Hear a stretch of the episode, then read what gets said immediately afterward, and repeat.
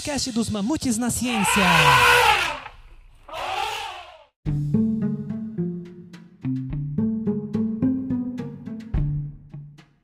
Salve, salve, mamutinhos! Aqui é a Rebeca e hoje vocês vão me ouvir falando da minha área.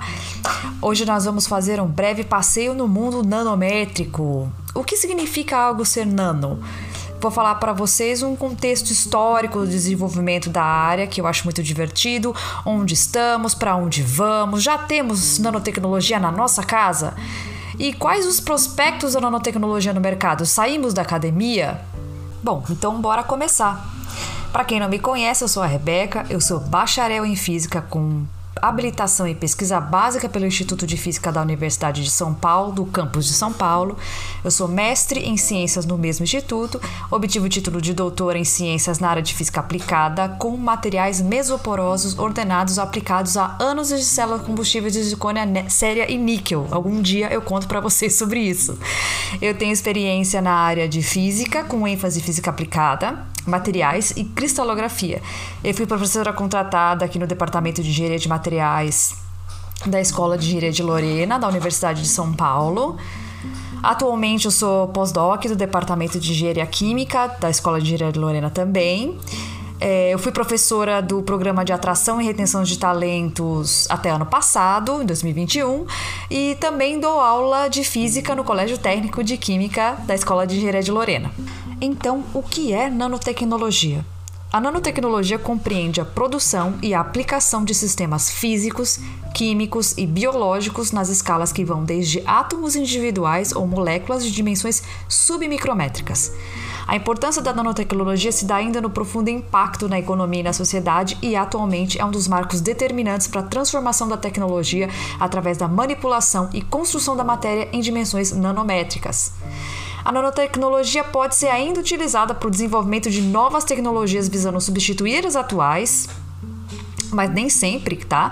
Ou o desenvolvimento de novas tecnologias inovadoras para problemas atuais usando fenômenos físicos, químicos ou biológicos emergentes. Sim, coisas novas podem aparecer quando a gente tem materiais nanoestruturados. Mas calma, o que, é um nanômetro?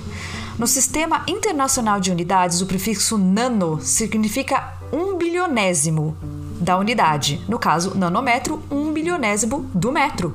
Lembrando que, por exemplo, um centímetro é um centésimo do metro. Para você ter uma ideia, eu dei uns exemplos aqui, ó. Uma folha de papel tem cerca de 100 mil nanômetros de espessura. Uma fita do DNA humano tem cerca de 2,5 nanômetros de diâmetro. Um fio de cabelo humano tem aproximadamente 80 mil a 100 mil nanômetros de diâmetro e um único átomo de ouro tem cerca de 0,3 nanômetros. Se vocês gostam de acompanhar a pauta com podcast, eu sugiro vocês entrarem lá no site do Mamutes e lá na minha pauta desse episódio vai ter as imagens que eu tô colocando. Então eu coloquei uma imagem de um fio de cabelo com um monte de nanofibra para vocês terem uma ideia da dimensão, da diferença de dimensão entre essas duas coisas. A questão é por que que nano é interessante? Nessas dimensões nanométrica surgem fenômenos novos e inesperados que podem ser utilizados para construir novos materiais e novos dispositivos. Dentre eles, eu vou destacar, por exemplo, efeitos quânticos passam a ser importantes. Tá? Tem efeitos que acontecem que a gente só consegue explicar com mecânica quântica, efeitos gravitacionais perdem a importância, propriedades óticas, né, a resposta ao estímulo luminoso, como a cor, por exemplo, podem ser modificadas, forças atômicas e moleculares, como por exemplo forças de Van der Waals, dominam os efeitos, propriedades que não são totalmente parecidas nem com o átomo e nem com material macroscópico. Eu sempre uso o exemplo do cobre, já que tudo na nossa casa tem fios de cobre, afinal, eles são bons condutores de cargas elétricas, mas ao mesmo tempo, um único átomo de cobre não conduz eletricidade, ele está lá sozinho. Então, as nanopartículas de cobre, elas terão características que podem ser intermediárias do cobre macroscópico e dos átomos de cobre. Então, essas nanopartículas, elas podem ou não conduzir eletricidade. Vai depender do tamanho dessa nanopartícula. Um outro exemplo corriqueiro também que eu gosto bastante de dar sobre a atuação das forças de Van der Waals em nanomateriais pode ser encontrado, por exemplo, na pata da lagartixa. Ela consegue se manter presa por adesão da pata, que é composta por cabelinhos, tá? E esses cabelinhos são um conjunto de estruturas chamadas setas, e cada seta tem uma seção transversal de ordem de tamanho nanométrico, tá? E ela que se adere na parede através de forças intermoleculares, que elas também, essa força também depende do ângulo que a seta faz com a superfície. Quando a lagartixa quer se mover da parede, ela vira a patinha, colocando as setas no ângulo que não sofrem mais essas forças, se deslocando da parede e se movimentando. Então, qual é o contexto histórico da nanotecnologia? Agora a gente já entendeu qual é a dimensão nanométrica mas tá e daí? Vamos, vamos entender agora da onde veio isso. E aí eu pergunto para vocês, desde quando a gente faz nanotecnologia? Vocês têm uma ideia? Eu creio que vocês vão se surpreender com o que eu vou contar hoje. É, principalmente de quanto tempo a gente faz nanopartículas, por exemplo. Todo mundo coloca o marco inicial da nanotecnologia através de uma palestra que o professor Richard Feynman fez numa reunião da Sociedade Americana de Física em 1959.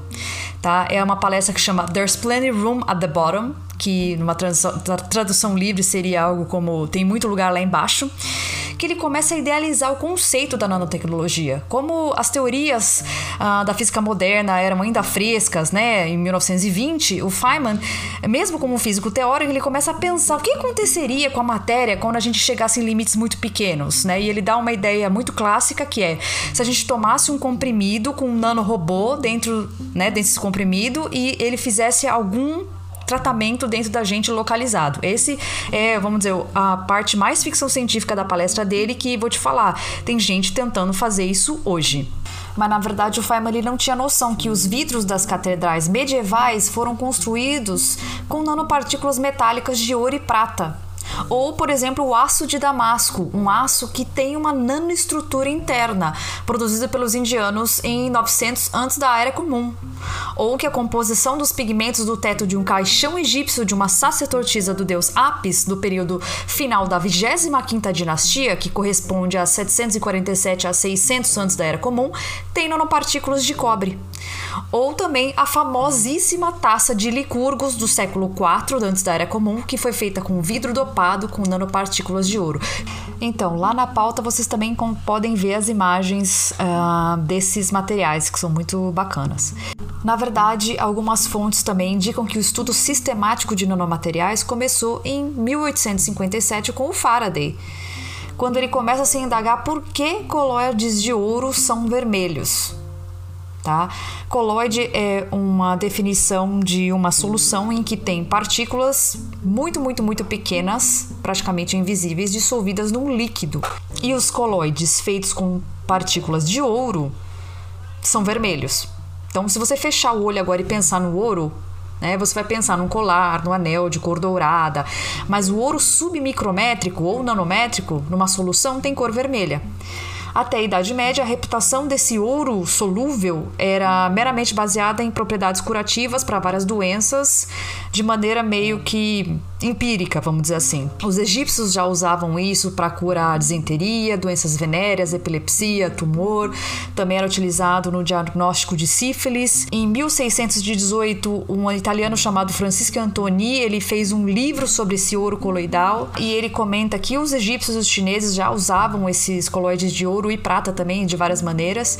E ele coloca assim, ó, ele conclui que o ouro deve estar presente numa solução aquosa num grau de contaminação tal que o ouro não é mais visível ao olho humano e por isso apresenta cor diferente. Essa foi uma explicação que ele tinha condições de dar na época. Então, munido desse conhecimento, Faraday preparou colóides com partículas muito pequenas de ouro a partir de reações químicas, tá? Da redução do cloreto de ouro com outros materiais. Ele também estudou as propriedades óticas e mecânicas de filmes depositados nessas soluções, mas obviamente ele não tinha como entender o porquê do coloide ser vermelho. Hoje a gente sabe que isso ocorre devido a um fenômeno chamado ressonância de plasmons de superfície. É uma interação das cargas de superfície das nanopartículas metálicas que absorvem luz e emitem em novos comprimentos de onda diferentes das cores dos materiais macroscópicos. Então, por isso que o coloide de ouro é vermelho e o ouro macroscópico é dourado. Então, voltando lá ao Feynman, eu julgo bastante ele, mas ele não tinha como saber dessas coisas, porque a gente nem tinha construído direito o primeiro microscópio eletrônico, não tinha como a gente ver essas coisas. A gente estava começando a ver a matéria microscópica aos poucos. Em 1968, o Alfred Shaw e o John Arthur dos laboratórios Bell, o mesmo laboratório que fizeram o primeiro transistor, eles desenvolveram uma nova técnica de produção de materiais que permite depositar camadas muito, muito, muito, muito finas, né, atômicas entre aspas, de uma superfície chamada epitaxia por feixe molecular, também chamada em inglês de molecular beam epitaxy, MBE juntando essa nova descoberta e desenvolvimento uh, junto com os microscópios, né, a gente começou a entender como que isso funciona, tá? Ah, o desenvolvimento da nanotecnologia está muito ligado ao desenvolvimento também é, tecnológico de equipamentos. Tá? E aí, em 1974, o Norio Taniguchi criou a palavra nanotecnologia para tratar exatamente de máquinas, mecanismos e dispositivos com tolerância de menos de um micron. Segundo Norio Taniguchi, nanotecnologia é um grupo de tecnologias emergentes em que a estrutura da matéria é controlada na escala nanométrica para produzir novos materiais e dispositivos que apresentam propriedades úteis e únicas o design, a síntese, a caracterização e a aplicação desses materiais e dispositivos e sistemas que apresentam organização em ao menos uma das dimensões na escala nanométrica. Então, literalmente, o Norio Taniguchi começa a dar nome aos bois. Então, as coisas agora começam a ficar mais organizadas. Tá certo? Então, 1981, um pouquinho depois, o Binig e o Röhrer, eles criaram um microscópio de varredura por tunelamento, que chama Scanning Tunneling Microscope. Esse é um microscópio que basicamente é regido por leis da mecânica quântica. A ponta desse microscópio chega tão mais perto da superfície, mas tão, tão, tão, tão, tão, tão perto, que o elétron da ponta do microscópio tunela até a superfície analisada e também da superfície para a ponta, obviamente de superfícies condutoras.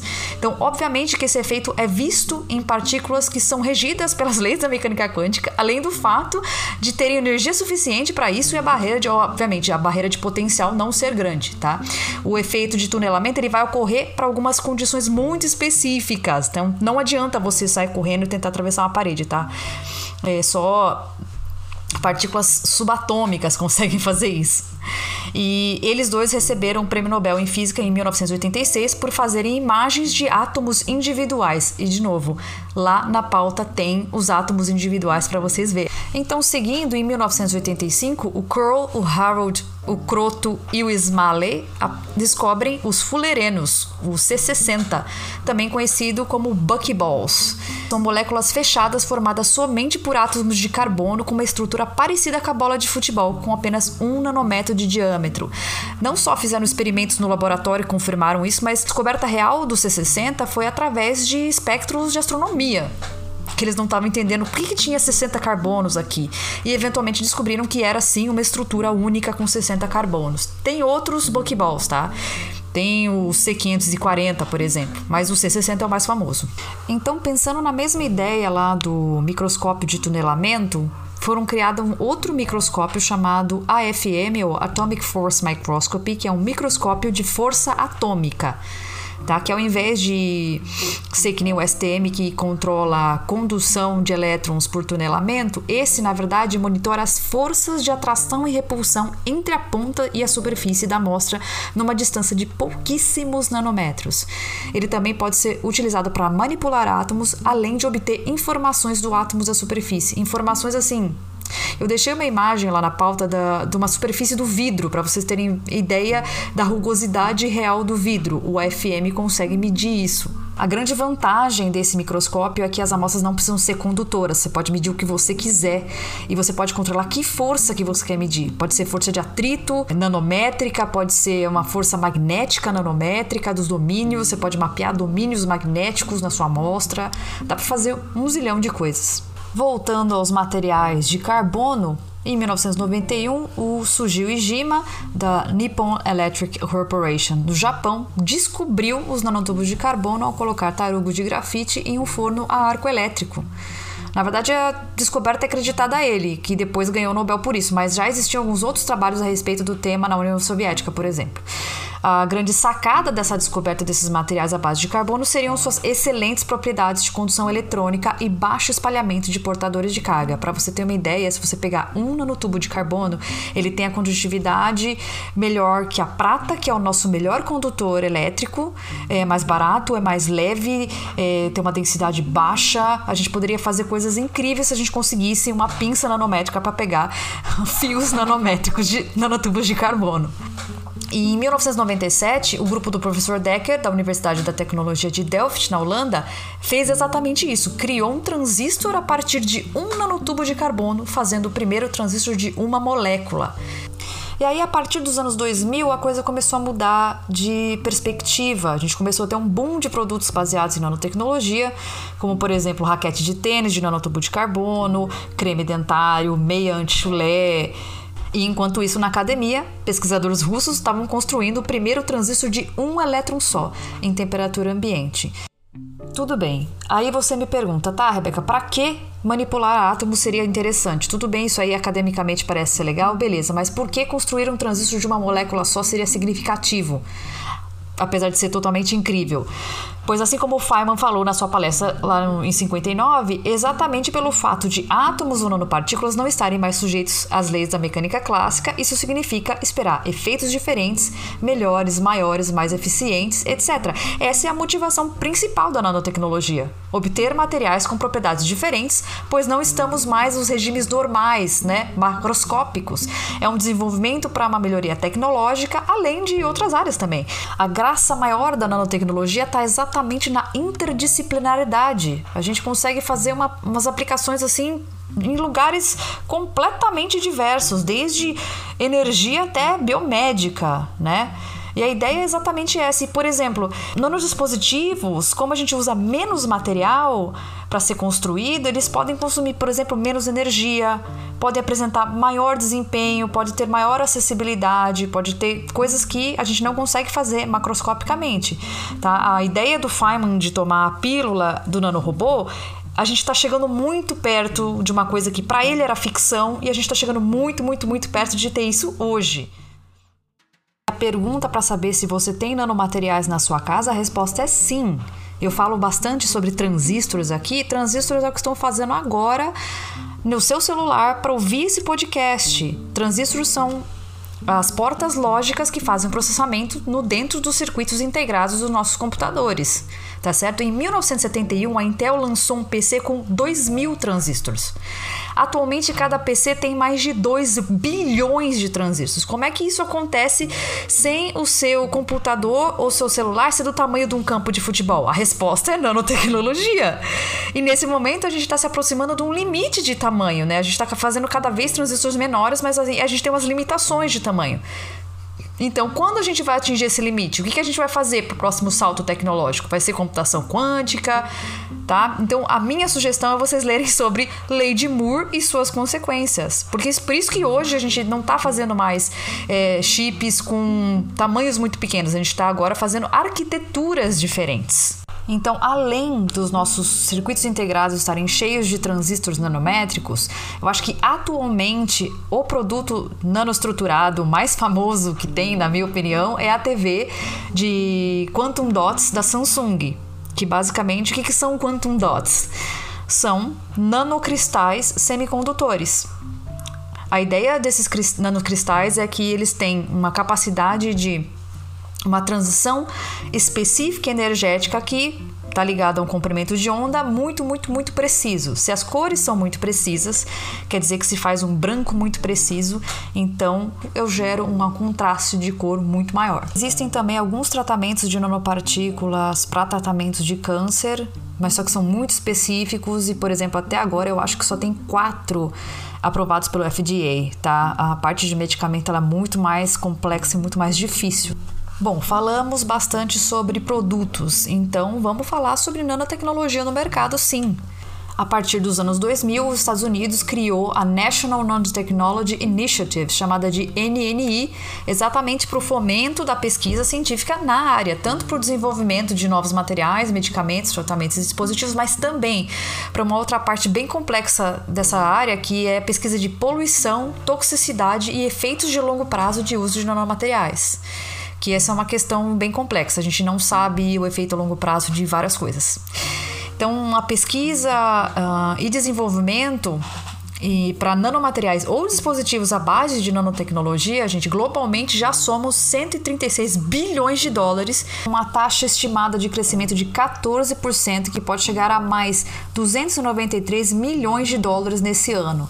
Somente o mercado de nanocerâmicas passou dos 22 bilhões de dólares em 2021, mostrando claramente que a nanotecnologia já ultrapassou os limites acadêmicos faz um tempinho e tem dominado vários mercados, mostrando um crescimento do impacto na economia mundial. Como um campo emergente, a nanotecnologia já domina também o cenário de patentes e inovação no mundo todo. E já no Brasil, as iniciativas das agências de fomento, como o CNPq, Conselho Nacional de Desenvolvimento Científico e Tecnológico, mostram quase 500 grupos na área de nanotecnologia. Infelizmente, esses dados são de 2016. Por que será que estamos desatualizados desde essa data, hein? Além do CNPq, a gente também tem projetos e bolsas concedidas pela FAPESP, que é a Fundação de Amparo à Pesquisa do Estado de São Paulo. No tema nanotecnologia, tem aumentado consideravelmente a cada ano. Tá? A FAPESP também apresenta iniciativas de fomento a startups e pequenas empresas com novos produtos baseados em nano que não têm concorrência no mercado nacional. Tá? Já demorou para a gente sair da academia e começar a pensar em produtos baseados em nanotecnologia que podem fortalecer o nosso país. É para isso que parte da pesquisa científica serve para a geração de novas tecnologias e possibilidades. Mas e aí você me pergunta, Rebeca, já que vocês sempre perguntam quais são as dicas para entrar na área de cada convidado e para nanotecnologia. Qual a receita mágica? A resposta é interdisciplinaridade. Se você é de qualquer curso, tem como ir para nanotecnologia, desde engenharia, sério, quase todas, é, física, química, biologia, sim, biólogos, precisamos de vocês urgente. Odontologia, medicina, obviamente, só vai, só vai. Cada hora pode colaborar de uma maneira diferente, né? Na síntese, na fabricação de nanomateriais, na caracterização de suas propriedades químicas, físicas, biológicas, interação com célula, pele, sistema imunológico regulamentação de produtos, medicamentos, escritura e regulamentação de patentes desses materiais. Tem lugar para todo mundo, até por direito. Essa parte de regulamentação de patentes, gente, é extremamente importante. Esse episódio foi uma vibe mais introdutória e se vocês quiserem que eu aprofunde alguns temas, fazer um episódio só sobre nanopartículas, só sobre quantum dots, semicondutores, aí vocês deixem nos comentários, porque aqui a ideia é ser uma introdução mesmo. Lembrando sempre que todas as fontes principais estão lá no site. Eu deixo algumas na pauta, mas eu acho que o site tá, vai estar tá bem mais completinho. Então bora lá pro MamoCast Recomenda!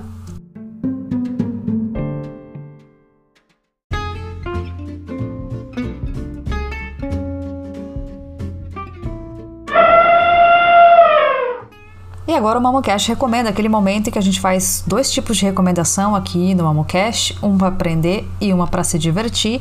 O para aprender é um livro exatamente do Feynman. Eu critico ele, mas nossa, o Feynman é muito gostoso de ler, viu? Vou te falar.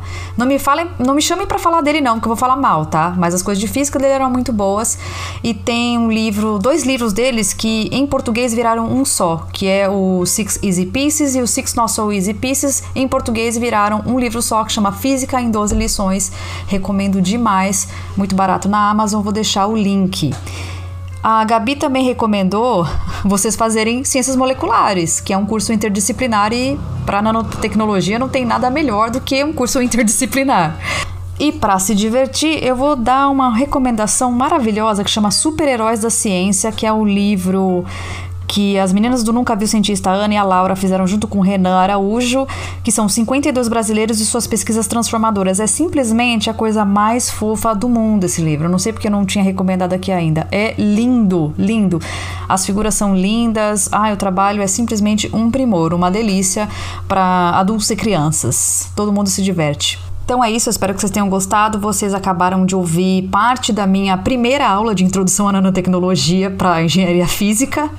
tá certo?